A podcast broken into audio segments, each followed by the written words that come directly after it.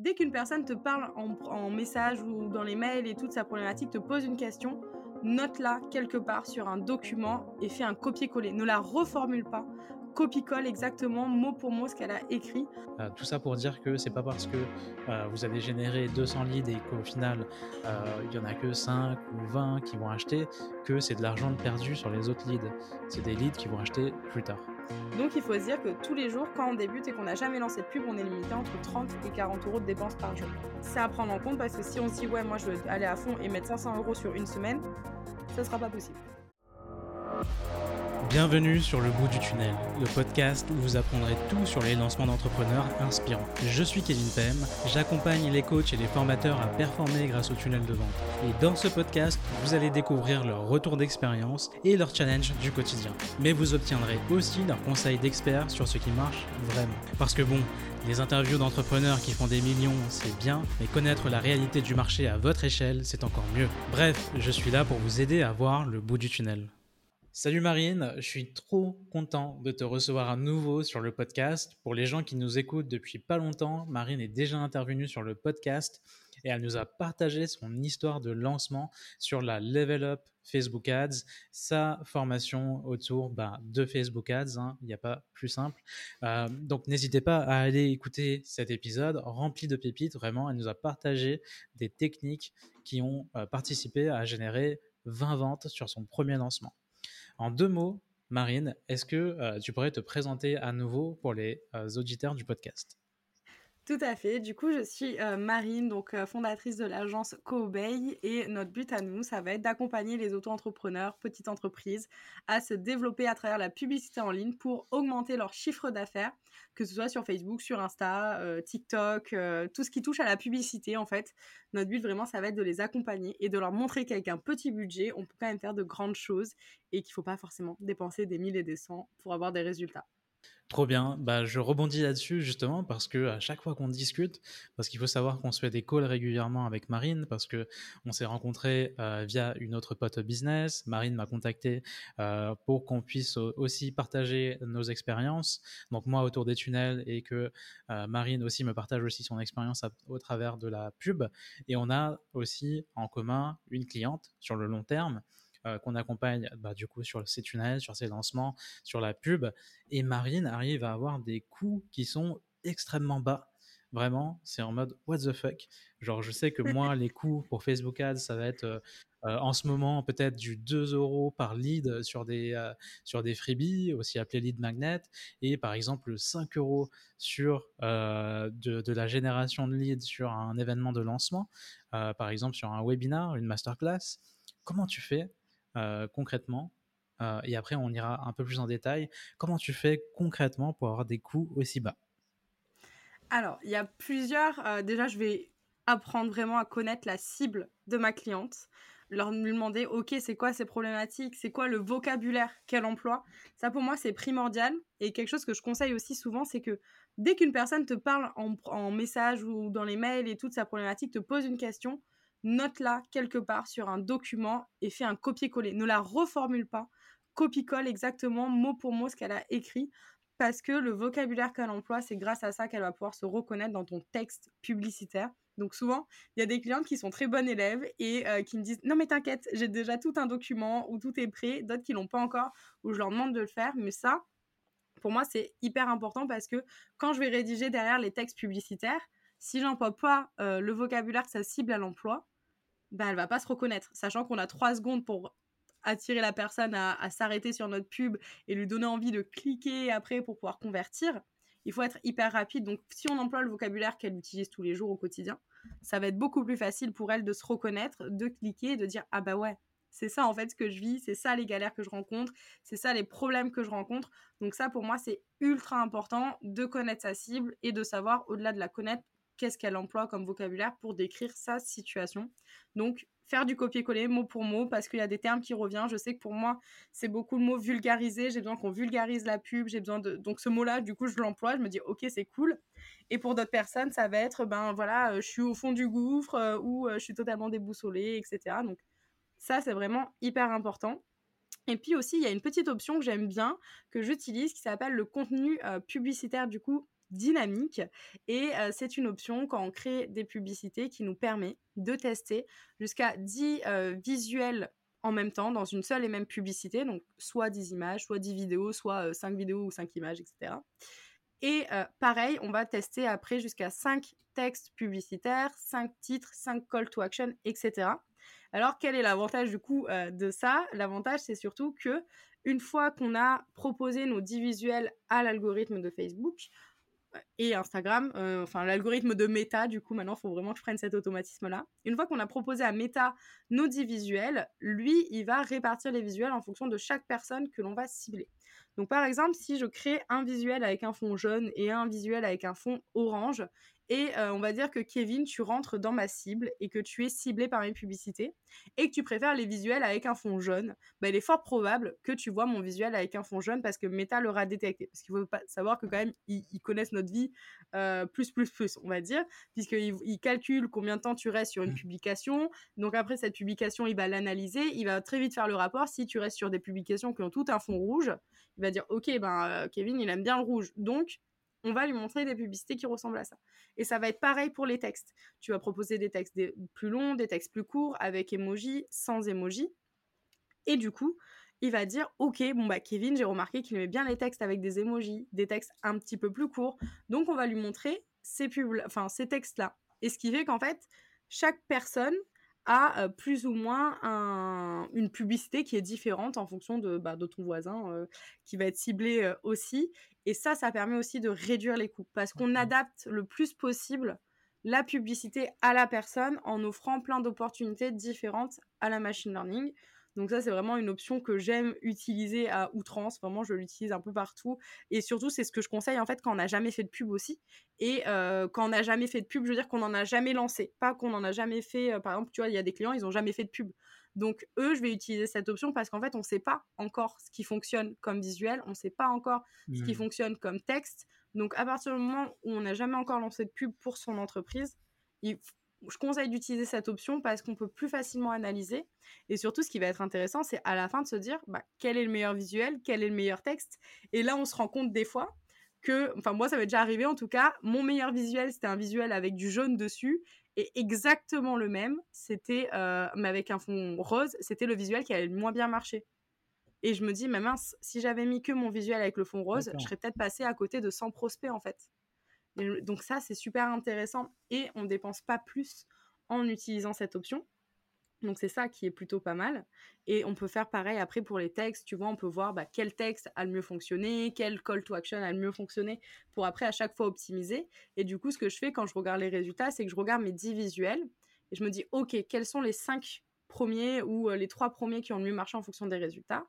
OK, c'est ceux-là. Je vais les garder si on doit relancer une campagne, je vais créer des variantes du coup de ce visuel-là pour encore optimiser ma campagne à chaque fois. Et à chaque fois, en fait, la pub, de toute façon, c'est jamais euh, exact et c'est jamais surtout figé dans le temps. Donc, ce qui marche là maintenant, dans deux mois, ne marchera peut-être pas. Et puis surtout, c'est de l'optimisation en continu. C'est jamais euh, ah ça y est, j'ai trouvé la formule magique, euh, c'est bon, ça n'existe pas. C'est que de l'optimisation en continu parce que ça évolue en même temps que l'écosystème dans lequel euh, Meta et enfin Facebook, Instagram évoluent aussi. Donc ça, c'est hyper important de le prendre en compte. Donc moi, j'adore utiliser cette option. Je la recommande aussi. Et ça, c'est un bon moyen de faire baisser les coûts. Et après, pareil, quand tu vas utiliser aussi de la vidéo, ça marche plutôt pas mal. D'ailleurs, tu vois, c'est marrant parce que ce matin, euh, j'ai posté, euh, j'ai fait un post à ce sujet-là, j'ai vu que tu avais euh, répondu aussi dessus et on est plutôt raccord là-dessus. La vidéo, ça marche bien. La vidéo facecam, ça marche bien quand on est entrepreneur, infopreneur pour mettre en avant son ligne magnète, sa masterclass, interpeller. J'aime bien commencer une vidéo avec une question du style Ah, t'as du mal à rédiger des. Enfin, vous avez du mal ou tu as du mal à rédiger des newsletters, bah ça tombe bien, j'ai 52 idées de newsletters euh, à, te, à te proposer, tu peux le télécharger comme ça.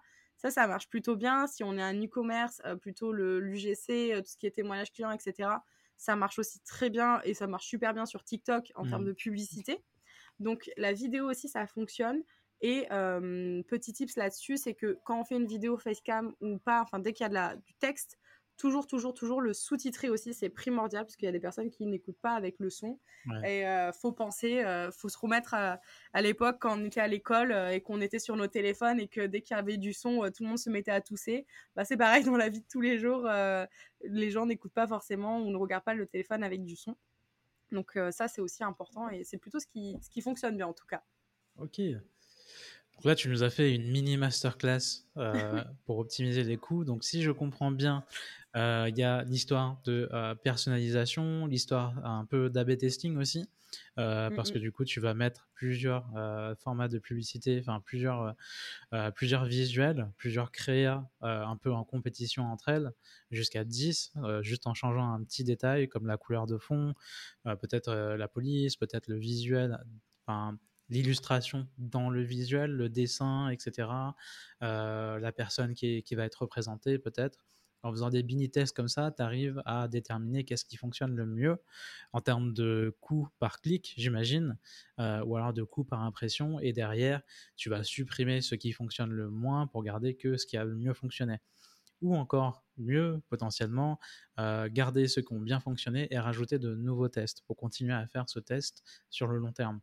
Et après, en dernier recours, si je retiens bien, en dernière, euh, dernier conseil aussi, c'est d'utiliser un maximum le verbatim euh, de, des clients.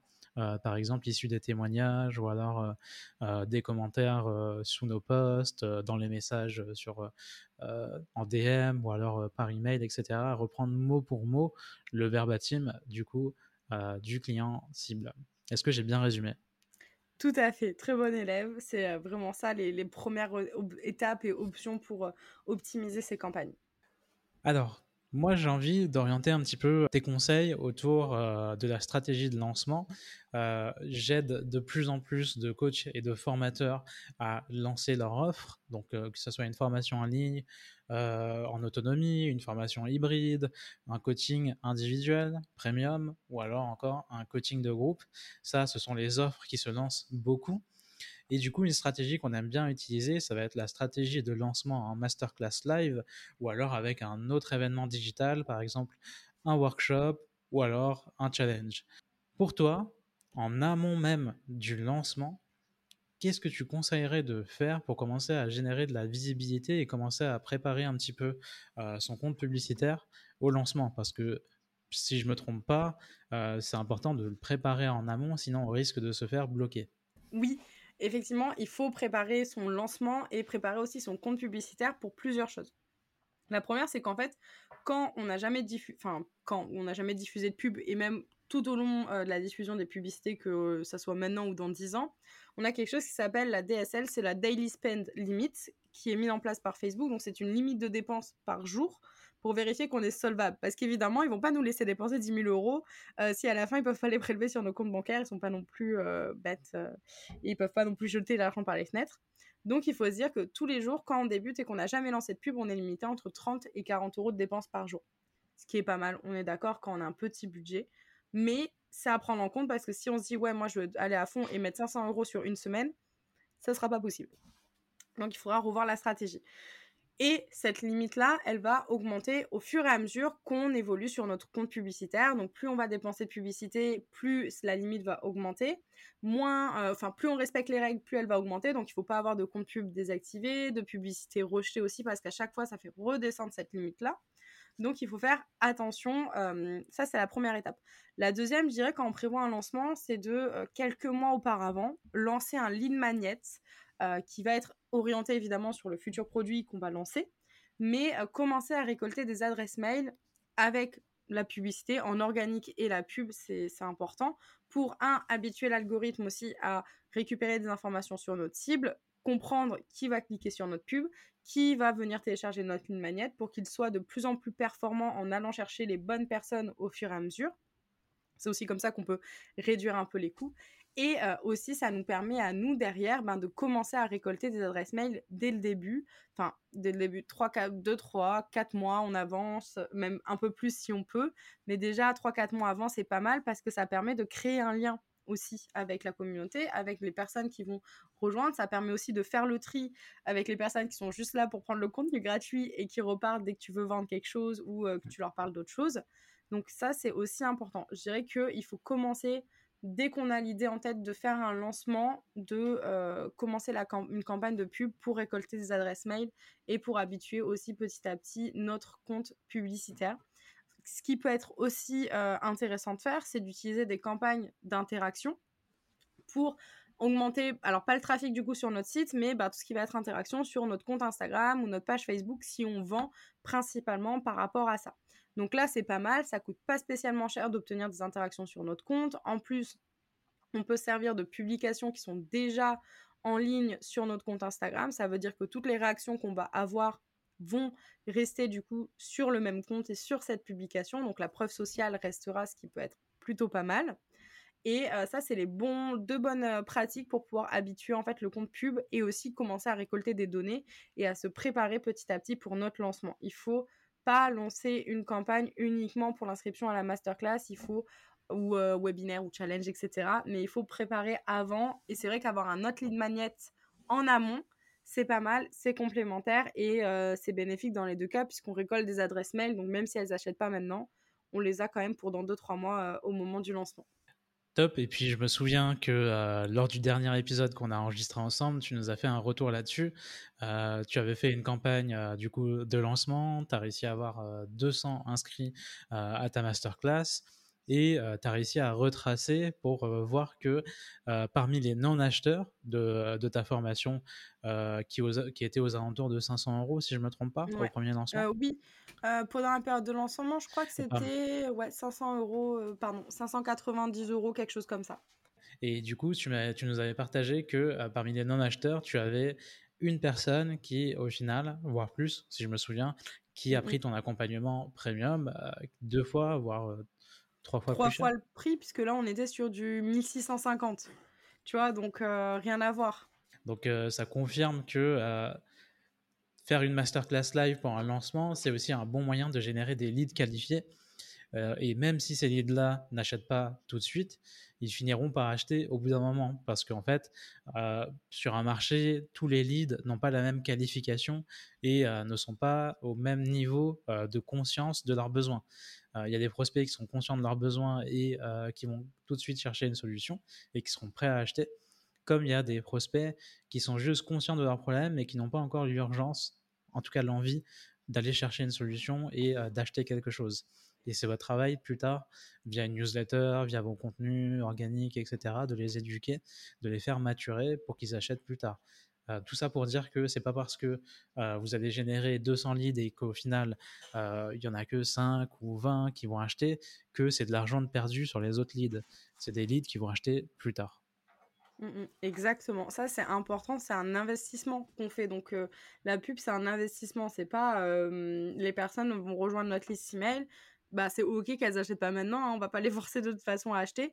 Mais ce qui est bien dans le fait d'augmenter sa liste email, c'est que les personnes restent souvent plus longtemps que euh, quand elles nous suivent sur Instagram ou sur d'autres plateformes, euh, sur d'autres réseaux sociaux. Donc ce qui est bien, c'est qu'on a le temps de créer du lien, on a le temps aussi de montrer notre expertise, et ça, ça va être hyper important de se servir de l'annusateur pour donner des conseils et de la valeur ajoutée à ce qu'on propose. Et euh, grâce à ça, petit à petit, on va pouvoir convertir aussi les personnes et les préparer psychologiquement à investir dans notre offre aussi. Donc c'est vraiment un, bon moyen de, de, convertir et de créer du lien, la liste email. Top. Bah, euh, il y a une question qui me vient comme ça parce que du coup, euh, parmi les clients que j'accompagne, il y en a pas mal qui euh, ont peur du coup de la pub. Ont peur tout simplement parce que c'est un trop gros truc, un peu flou. j'ai pas les compétences, j'ai peur, je sais pas comment faire. pour quelqu'un qui débute comme ça un petit peu sur la pub, qui n'a jamais fait de pub, qui a du business, qui génère du business, qui a déjà des clients, etc. Qu'est-ce que tu leur conseillerais pour débuter tranquillement, doucement, et surtout au niveau du budget, euh, qu'est-ce qu'elles peuvent euh, s'autoriser à mettre? Oui, alors, je te rejoins là-dessus sur le. J'ai beaucoup d'échos comme quoi aussi la pub, euh, ça fait souvent peur parce que c'est un investissement. Donc c'est le même principe que quand on va investir, je sais pas, dans la crypto ou dans des actions ou dans des choses comme ça. On ne sait pas en fait au final. Donc c'est vrai que ça fait peur. Je le comprends tout à fait et c'est norme. Enfin c'est même sain, on va dire, d'avoir un peu peur des fois d'investir. Donc, ce qu'il faut faire, c'est déjà commencer petit à petit et pas euh, vouloir lancer une campagne en euh, deux heures de temps et se dire, OK, au bout de deux heures, j'ai regardé une vidéo sur YouTube, je peux lancer une campagne. Ça, c'est le meilleur moyen, effectivement, de jeter son argent par les fenêtres. Donc, il faut prendre le temps de s'assurer qu'on fait bien les choses, vraiment, quitte à ce que ça soit un peu plus long que ce qu'on aurait aimé, mais ça, c'est important. Et après, ce qui va être intéressant, ça va être de lancer dans ce cas une campagne de conversion ou euh, de prospect pour obtenir justement des euh, abonnements à notre newsletter par le téléchargement d'un lead magnet en amont. Et on peut très bien faire ça avec un budget qui est entre 5 et 10 euros par jour. Sur minimum, par contre, 7 à 10 jours. Parce que en dessous, ça sert à rien. L'algorithme, il n'a pas le temps de s'optimiser, d'aller chercher les bonnes personnes. Donc au final, on va arriver au bout de nos 5 jours, on va dire, bon, ok, ça a marché, ça n'a pas marché, mais en fait, on n'a pas beaucoup de données au final à analyser derrière, donc c'est pas intéressant. Il vaut mieux soit investir un petit peu plus, soit attendre qu'on ait les capacités financières pour le faire. Mais euh, déjà, commencer avec 5-10 euros par jour pour investir, c'est pas mal et ça permet de récupérer des leads. Alors évidemment, petit rappel, on récupère à hauteur de ce qu'on investit plus ou moins. Hein. C'est pas parce que j'investis 10 euh, euros que je vais avoir. Euh, enfin, en investissant 10 euros, on va pas avoir 100 leads, du moins 100 leads qualifiés. Donc c'est ça aussi où il faut faire euh, attention. Et euh, c'est pareil, en fonction de notre niche, ça peut coûter plus ou moins cher. Je sais que j'avais une cliente où là récemment on a fait un lancement euh, pour son, dernière offre et les leads on les payait super cher, on les payait entre 8 et 10 euros. Donc c'est vraiment très cher. Et au final, à la fin, elle me dit Ouais, mais en fait, tu vois, j'ai fait le calcul, j'ai investi 600 euros en publicité, ça m'en a rapporté 10 000. elle m'a dit Bah, au final, ça va, je suis, je suis gagnante. Je dis Ouais, bah oui, c'est ça en fait. Ça va dépendre de quel produit tu as à vendre derrière, qu'est-ce que tu vas vendre. Forcément, si c'est un lead magnet, euh, c'est gratuit, et derrière, tu as une offre à 50 euros ou à 500 euros ou euh, à même, on va dire, 1000 euros euh, derrière, bah, les leads, tu vas essayer de les payer un peu moins cher. Par contre, c'est pas dérangeant de payer un lead 50 euros si ce que tu vas leur vendre derrière, ça coûte 5000 euros, tu vois. Donc, c'est toute une question un peu d'équilibre aussi. Mais déjà, de commencer avec 5-10 euros par jour si on veut des adresses mail, pour augmenter notre mailing, list, je vais y arriver, et euh, créer du lien avec la communauté, notre communauté, ça c'est plutôt pas mal. Alors, je confirme sur le retour sur investissement. Donc déjà, c'est bien, tu, tu l'appuies bien. la pub, c'est un investissement, c'est à considérer comme un investissement. Et tout investissement finit par porter ses fruits. Euh, et du coup, il faut faire attention à sa niche aussi, parce que du coup, si on vend euh, quelque chose à, je sais pas moi, à 5000 euros, euh, c'est OK si le lead coûte 10 euros, 20 euros, tant que derrière, la rentabilité est là. Si tu fais déjà x2, euh, ou x3, euh, c'est déjà un très bon début. Après, tu peux optimiser pour faire euh, aller chercher le x5, x6. mais là, il y a une autre question, une autre peur aussi que je vois souvent, c'est OK, j'ai osé y aller, j'ai mis aller entre 5 et 10 euros, j'ai commencé à paramétrer mes pubs, j'ai tout fait bien comme il faut, etc. Et au bout de 2-3 jours, je regarde, j'arrête pas de rafraîchir euh, euh, les, euh, les, comptes publicitaires. Et là, je vois aucune conversion, aucun lead généré. Et là, j'ai l'impression de perdre de l'argent. pour toi, combien de temps il faut patienter Combien de temps il faut laisser tourner et sans s'en préoccuper avant de commencer à bidouiller un petit peu? Et est-ce que tu as un conseil pour justement cette peur de jeter l'argent par les fenêtres? Alors, cette peur, elle va disparaître petit à petit, même si on l'a toujours, et d'autant plus quand ben, c'est ton métier, tu vois. Moi, j'ai toujours l'impression parce que même si c'est pas mon argent que j'investis directement, c'est celle de mes clients, donc c'est encore pire. Euh, où je me dis, ok, faut pas que ça foire, euh, faut pas que ça foire, même si c'est ok. Des fois, c'est des tests aussi. Hein. Quand on teste de nouvelles choses, ben, on va investir parce qu'après, on, on va pas forcément avoir un retour direct sur investissement, mais on va tirer des leçons pour après avoir un vrai retour sur investissement. Donc, il y a aussi, on peut le voir comme ça. Mais euh, après, ce que je conseille, c'est de se dire si entre 48 et 72 heures, il n'y a rien qui se passe du tout, là, de commencer à regarder euh, pourquoi, de comprendre, sans mettre en pause la campagne pour autant, hein, parce que dès qu'on la met en pause, ben, après, on repart souvent de zéro. Donc forcément, on repère encore de trois jours mais de se poser réellement et d'aller analyser sur son site sa page de capture, son tunnel de vente, ses publicités, ses visuels. Est-ce qu'on est aussi actif sur les réseaux sociaux en même temps qu'on diffuse de la publicité pour les personnes qui euh, cliquent sur notre page ou sur notre compte Insta euh, via la pub? Est-ce qu'ils voient qu'on est toujours présent et qu'en fait c'est pas une vieille pub qui tourne et qu'on a oublié de, de lancer? Ça aussi, ça va être important. Mais voilà, il faut attendre généralement entre 48 et 72 heures. Alors, vous inquiétez pas, ça peut rassurer. Je suis pareil. Hein. Moi, je regarde, euh, j'ai mon application sur mon téléphone tous les jours. Hier soir, il était 23h30. on m'a demandé, mais qu'est-ce que tu fais? Je suis là-bas, je regarde les pubs d'un client. donc voilà, c'est pas forcément bien de faire ça, mais il faut regarder, c'est normal, c'est ok. Mais voilà, se dire que entre 48 et 72 heures, faut laisser quand même la machine learning faire. C'est à elle d'aller trouver les personnes. Il y a quand même des milliers, pardon, des millions de personnes, tu vois, qui sont sur les réseaux sociaux. Donc, il va pas là en 10 minutes aller chercher Martine qui va pouvoir télécharger ton lead magnet. Il lui faut un petit peu de temps aussi. Alors, il y a rien et rien. Tu as dit, il y a rien qui se passe pendant 72 heures. Est-ce que le rien, c'est il n'y a pas de clic, et là c'est alarmant, ou le rien, c'est par exemple j'ai lancé une campagne avec un lead magnet et il n'y a pas de téléchargement de lead magnet. Qu'est-ce qui est acceptable en fait? Parce que euh, est-ce que par exemple si pendant 72 heures on n'a pas euh, de clic, c'est alarmant oui, je dirais que la première alarme, ça va être plutôt les clics. S'il n'y a rien du tout qui se passe, c'est-à-dire pas de clics, pas de likes sur nos pubs, rien du tout, là c'est vraiment inquiétant et il faut regarder ce qui se passe. En revanche, là où c'est intéressant, c'est si tu as des clics mais que tu n'as pas de téléchargement.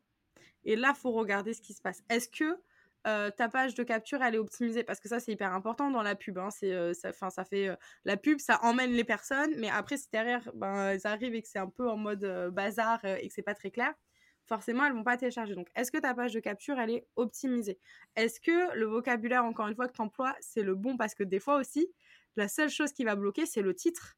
le titre d'un lead magnet, peut faire qu'il fonctionne ou non. Donc, ça vaut le coup de le changer. Je sais que j'avais créé euh, un, un magnet, c'était euh, le guide des erreurs à faire, euh, à ne pas faire justement en, publicité. je l'ai modifié et j'ai mis les 15 erreurs à ne pas faire.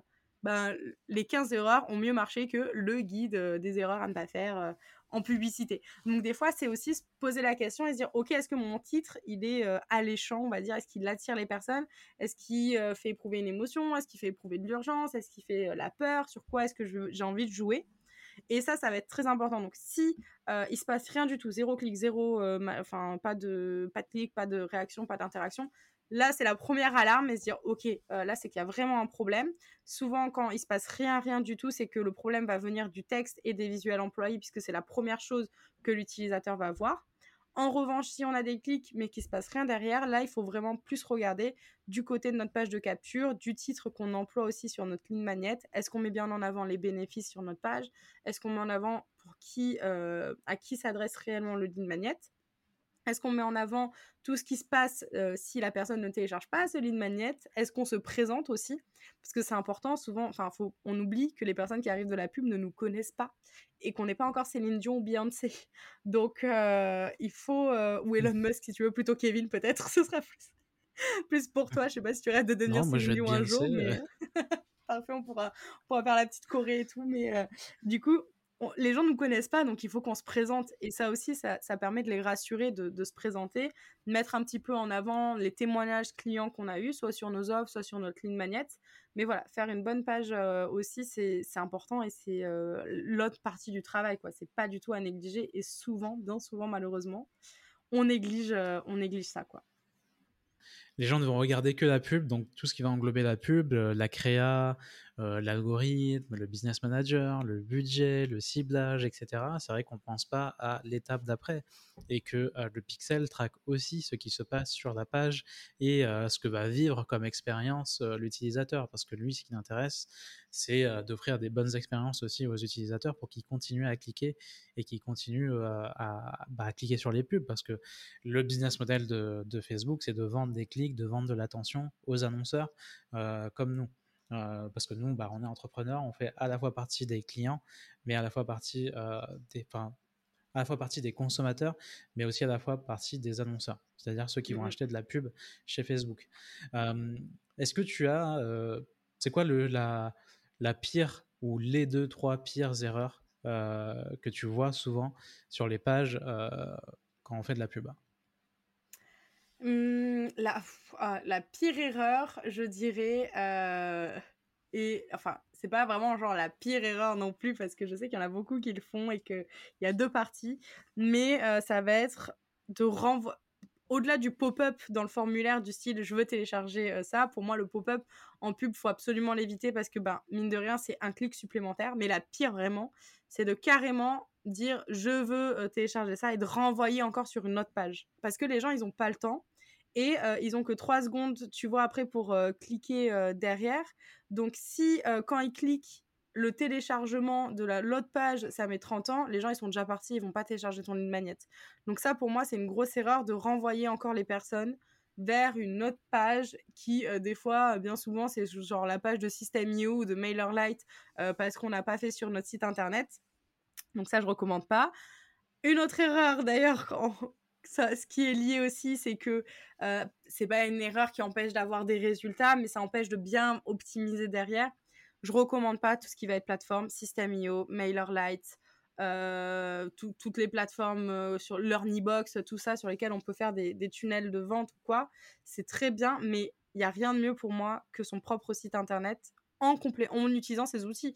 Tu vois, par exemple, avec ActiveCampaign, on peut prendre le formulaire d'ActiveCampaign et l'intégration site. Pareil avec MailerLite. Ça, c'est super bien. Mais ne pas utiliser mmh. MailerLite, la fonction, tu vois, de MailerLite directement pour faire sa page de vente ou euh, autre chose, ça c'est compliqué. Et en plus, vous, des fois, on peut pas récupérer tous les données parce qu'il faut payer en plus si on veut mettre le pixel euh, ou quoi, alors qu'on paye déjà une formule. Mais tu sais, si tu as envie de traquer, comme par hasard, il faut que tu rajoutes 300 euros par mois. Alors que eux, ils se privent pas pour récupérer les données qu'on va leur fournir.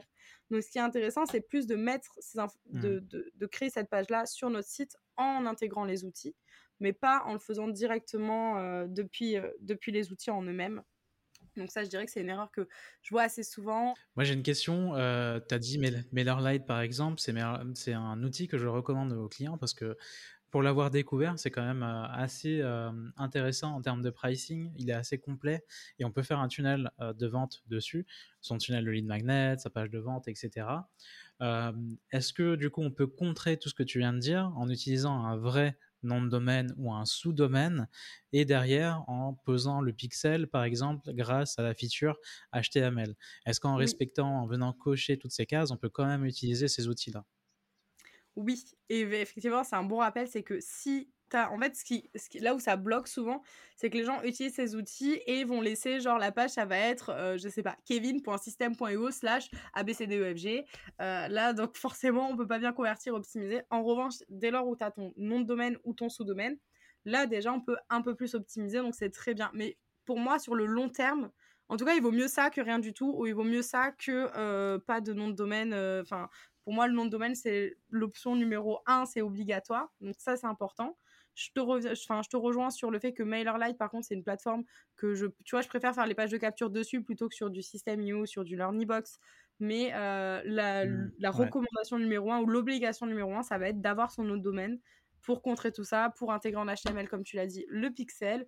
Mais si vraiment après on va aller plus loin encore dans le tracking, rien de vaut après son, son, site internet de toute façon pour tout. Mais déjà, si on peut commencer avec une bonne page, une bonne page pardon, optimisée sur euh, MailerLite avec son nom de domaine, c'est pas mal. Mais par contre, ne pas laisser le euh, point MailerLite slash euh, BCDEFG, ça c'est non, parce que même les mmh. personnes, hein, ah bah ça, ça, je le dis aux clients, mettez tout de suite votre nom de domaine. Si votre nom de domaine est déjà utilisé sur votre site principal, vous créez un sous-domaine, c'est hyper facile, ça prend pas les 5 minutes avec un petit tuto YouTube en fonction de ton de là où tu as acheté ton nom de domaine. Euh, tu crées ton sous-domaine, tu le lis à MailerLite ou à n'importe quel autre outil. Par exemple, euh, j'utilise pas mal Lead Pages avec les clients, mais maintenant je vais arrêter mm, mm. pour tout ramener sur un site principal. Mais peu importe l'outil que vous utilisez, utilisez un sous-domaine. Rien que déjà en termes de branding, c'est mieux pour le client. Ça envoie une meilleure image. Et derrière, après, si vous pouvez poser le pixel en HTML, euh, c'est encore mieux. Mmh, mmh. tout à fait. Ben ça, euh, voilà, tu as, très bien résumé. Donc euh, sinon, c'est une erreur de pas mettre son nom de domaine. Et tu vois, il y en a, enfin, il y en a pas, ils vont dire ouais, mais les gens ils vont pas remarquer. Si je suis désolée, moi si on me cible dans une pub qui m'intéresse et j'arrive sur la page et je vois ça, je dis «Mmh, pas ouf. Donc euh, voilà, ce qui veut pas dire que c'est pas bien le produit qu'il y a derrière, mais l'image qu'on renvoie, en fait, c'est la première chose qu'on voit. Et malheureusement ou heureusement, dans le cas où il y en a qui profitent, c'est que dans le digital, il y a très peu souvent de seconde, de chance aussi pour reconvaincre une nouvelle fois une personne qui a une mauvaise image de nous. Donc il faut faire attention à ça et ça, ça en fait partie, euh, notamment le fait que ça soit brandé, le fait que ça soit bien notre nom de domaine, tout ça, ça montre quand même un petit peu qu'on fait attention aux détails. Donc c'est relativement plus plaisant. Et même quand on peut partager le lien d'une page, c'est quand même plus sympa d'avoir nos noms de domaine slash inscription masterclass que euh, mailerlight.com slash abcdefg quoi. Donc ça c'est important. Et après, euh, je dirais que la troisième du coup erreur, ce serait que ce soit des pubs. Euh, bah si si, je vais le mettre parce que c'est pas de la pub en soi, mais l'erreur number one, ça va être de booster ses publications. Ça, ce n'est pas faire de la publicité, ce n'est pas une réelle pub. Donc, je le place ici en même temps. Booster ses publications, c'est non, il faut arrêter, c'est pas bien. La seule chose que ça fait, c'est que ça enrichit euh, Meta et qu'après, ils peuvent avoir des super bureaux et des bières dans les bureaux, quoi. Voilà, c'est ça. Ça, ça. enrichit les poches de marque. Euh, donc, très bien pour lui, mais il va pas nous inviter à sa garden party, donc on s'en fiche un petit peu de faire ça. Donc, il faut pas le faire. Au-delà de, l'enrichir et de dépenser l'argent par les fenêtres, c'est surtout qu'on peut pas bien cibler aussi. Donc, on va attirer les mauvaises personnes. Comme on attire les mauvaises personnes, d'un coup, on va avoir des commentaires et des likes. Ça va faire plaisir à notre ego. Donc, les vanity metrics, là, ils seront au top du top. Et on va dire, waouh, j'ai plein de likes et plein de commentaires. Mais ça veut pas dire que je vais avoir plein d'acheteurs derrière. Et surtout, ça veut pas dire que je vais avoir des personnes qui vont réagir à mes prochaines publications. Donc ça, ça va être important vraiment de... Euh, de ne pas booster une publication parce que ça va être juste pénalisant par la suite, on va perdre en visibilité, etc. Donc ça va nous inciter par la suite à revouloir booster une publication. Ça, c'est juste à, ne pas faire. Il y en a plein qui l'ont fait. C'est pas grave, ça arrive aussi. Et puis ils sont forts hein, pour nous dire Hey, tu voudrais pas. Là, j'ai reçu encore une notif ce matin, tu vois. Hey, tu voudrais pas booster cette publication? Euh, Ça touche 80% de personnes déjà en plus que d'habitude. Est-ce que tu n'aurais pas envie euh, de, de rajouter 5 euros pour booster une publication, etc. Ne le faites pas c'est de l'argent jeté par les fenêtres, donc euh, pas besoin de faire ça. Merci beaucoup pour le rappel. Euh, c'est vrai que ça, euh, bah, moi je le vois souvent après. Bah, comme toi, je suis un utilisateur averti, donc je ne penserai pas à le faire parce que dans mes précédentes expériences, bah, j'ai toujours géré la pub via le business manager. donc, booster la publication en plus, juste pour flatter l'ego, je vois pas d'intérêt parce que dans l'entrepreneuriat, la finalité quand même, c'est de générer des ventes pour payer les factures, remplir le frigo. Et justement, en parlant de vente, euh, parce que là, du coup, on parle beaucoup de lead magnet, de prospects, etc. Est-ce que euh, tu as une stratégie pour générer des ventes directement euh, sur un mini produit ou un gros produit ou peu importe? Dis-nous tout. Alors, ce que je vais recommander, ça va être de faire de la pub pour la vente plutôt directement pour un petit produit. Donc, on va parler en dessous des 100, voire 150 euros. Au-delà, ça va être un peu plus difficile parce que, sauf si on a évidemment, on enlève le fait d'avoir une grosse notoriété. Là, on parle d'entrepreneurs qui euh, soit débutent, soit ont une petite communauté. Si on a une petite communauté, je ne vais pas recommander de faire des pubs directement pour vendre quand le produit est au-delà de 150-200 euros parce que ça va être plus difficile de convaincre l'utilisateur. Et encore une fois, on revient à l'utilisateur ne nous connaît pas. Donc c'est difficile de lui faire sortir sa carte bancaire pour une somme qui dépasse les 250, euh, enfin 500 euros, etc. quand il ne nous connaît pas. Soit on est un super copywriter, on a de super photos, enfin vraiment on a dépensé à côté pour optimiser nos pages de vente, notre tunnel de vente. Donc là, ça peut être pourquoi pas, on peut le faire, mais c'est quand même risqué et surtout ça coûte plus cher que d'avoir des prospects, c'est évident, puisque dès qu'on on veut faire de la vente, on est en concurrence directe et indirecte avec tous les annonceurs qui font de la vente. Donc on est en concurrence avec les e-commerce, on est en concurrence avec les infopreneurs qui font de la vente aussi pour leur formation, etc. Donc il faut prendre ça en compte. Après, si on veut faire de la vente pour un petit produit, ça ce qui marche bien, ça va être par exemple un carrousel pour montrer tous les bénéfices de notre petit produit une slide pour le présenter, une slide pour euh, dire à qui ça s'adresse, une autre pour les bénéfices, une autre avec un témoignage, une autre avec un aperçu encore, etc. Ça, ça peut être vraiment sympa. Après, on peut aussi faire des vidéos pour mettre le pareil, le retour euh, des clients, euh, ça marche toujours bien puisque maintenant, enfin de plus en plus, hein, on regarde les avis avant d'acheter. Donc ça, c'est un bon moyen de convaincre. Ça, c'est ce qui peut passer en publicité, faire un texte aussi sympa pour donner envie déjà à la personne de cliquer sur le bouton pour découvrir notre page de vente. À partir de là, on a fait, on va dire, pas le plus dur, mais presque, parce que souvent la pub, quand c'est de la vente, c'est difficile de faire vraiment cliquer, parce que la personne, c'est derrière, elle se dit, est-ce que ça m'intéresse vraiment ou pas d'en savoir plus? Donc une fois que la personne, après, elle est arrivée sur notre tunnel de vente, là, il va falloir la convertir, il va falloir lui dire bah, les bénéfices. Tu vois, on revient un peu au BABA déjà de la page de capture pour les prospects, mais là, il faudra vraiment y aller encore plus en mettant en avant bah, plus de témoignages, plus d'aperçus, etc. Mais ça peut bien marcher. En revanche, vaut mieux le faire pour les petits produits, puisque même si on reste en concurrence directe et indirecte avec les autres annonceurs qui font de l'achat, c'est plus facile parce que c'est sur un petit produit. Donc il vaut mieux le faire. Par contre, si on veut lancer direct une campagne pour vendre euh, un petit produit, ça je conseille pas. Il vaut mieux avant, enfin lancer des campagnes avant pour récupérer des prospects, vérifier si déjà nos lead magnets ça fonctionne bien, on a bien compris le mmh, principe, etc. Et après se dire ok c'est bon, j'ai bien compris, je suis à l'aise avec l'outil, je, je sais faire, je suis optimisé. En plus, j'ai récupéré des, des, témoignages de mon lead magnet qui euh, peuvent passer sur euh, des témoignages éventuellement de mon produit en disant ben voilà ce qu'on pense de mon travail sur tel ou tel sujet. Donc ça peut être sympa, mais euh, je ne vais pas conseiller par contre de lancer sans avoir fait de test auparavant, parce que là sinon c'est, enfin, à moins qu'on ait un budget vraiment illimité en investissement, hein, pourquoi pas, mais il vaut mieux faire des tests avant, avant de passer à, la, à la pub pour les petits produits. Ok, ça rejoint un petit peu du coup ce qu'on disait, déjà euh, par rapport au lancement, c'est de préparer euh, son compte publicitaire du coup avant euh, d'essayer de faire une grosse campagne pour cocher un petit peu toutes les cases et enlever les, les alertes rouges auprès de l'algorithme, auprès de Meta. ok, Top. Bah, encore une fois, tu nous partages des pépites et du coup, comme d'habitude, vous retrouverez le récap de l'épisode avec tous les conseils directement en description. donc là, ce que je retiens, c'est que il faut toujours tester, toujours préparer son compte pub, euh, toujours en amont lancer un lead magnet. Et limite, moi, ce que je conseille aussi euh, à mes clients, c'est d'avoir un lead magnet qui tourne bien en pub avec un petit budget. Comme ça, la liste mail est renouvelée. Euh, comme ça, on n'a mmh pas à penser à chaque fois à arrêter la campagne, relancer la campagne, etc. C'est bien de l'avoir toute l'année. Comme ça, on a une liste vraiment, une liste mail qui va grandir. Qui va croître en même temps que l'entreprise. Et derrière, quand tu as un lancement, tu n'as pas besoin de réfléchir à tout ça. Tu as une nouvelle audience qui va se renouveler à chaque fois. Et derrière aussi, si tu veux euh, automatiser la vente de petits produits plus tard dans ton tunnel, au-delà du lead magnet, euh, tu peux le faire aussi parce que tu as les ressources nécessaires, c'est-à-dire que tu as assez d'adresses mail pour le faire. Je trouve que c'est beaucoup plus difficile de vendre directement sur les réseaux sociaux que de vendre sur sa liste mail. Ah Je sais bah pas si tu es d'accord. Carrément. Euh, non, mais je te rejoins à 2000% euh, carrément.